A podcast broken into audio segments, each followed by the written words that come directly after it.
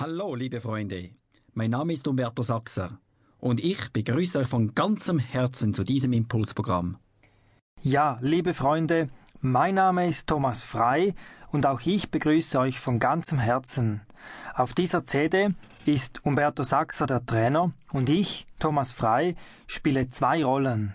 Einerseits vertrete ich dich und stelle stellvertretend für dich Fragen und andererseits bin ich auch Trainer und gebe dir Antworten. Du wirst merken, es ist eine interessante Mischung.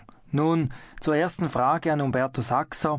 Umberto, wie behandelt man Einwände am besten?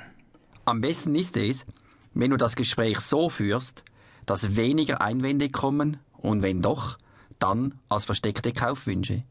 Es ist generell so, wenn ein Verkäufer vom Kunden viele Einwände hört, dann stimmt seine Gesprächsführung nicht. Mhm.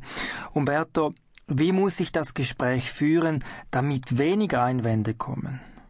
Da gibt es zwei Möglichkeiten, die du optimal kombinieren kannst.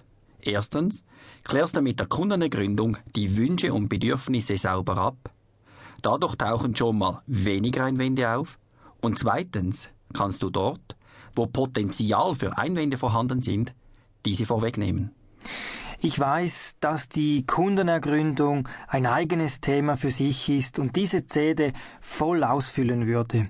Trotzdem fände ich es gut, Umberto, wenn du unseren Hörern anhand einer Geschichte die Kundenergründung erklären würdest. Erinnerst du dich, wie wir damals einen Fotokopierer einkaufen wollten? Oh ja, Thomas. Wir gingen in ein Fachgeschäft mit der festen Absicht, einen digitalen Drucker, Kopierer zu kaufen. Wir kamen hin und der Verkäufer begrüßte uns herzlich.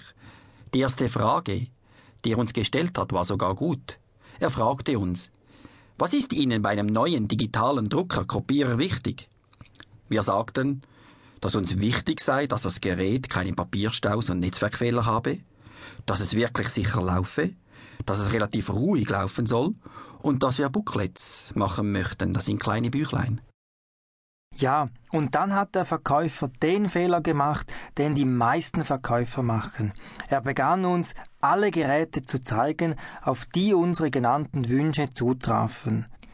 Da er zu wenig Geduld mit dem Fragen und auch Hinterfragen hatte, kamen fast alle Geräte für uns in Frage, und so begann er uns auch alle Geräte zu zeigen. Mit dem Zeigen kamen auch unsere Fragen, und das Gespräch ging schlussendlich ziellos hin und her. Das Gespräch verlief schlicht und einfach ins Chaos. So wie übrigens viele Verkaufsgespräche in der Praxis verlaufen. Ja, aber leider stellten wir uns so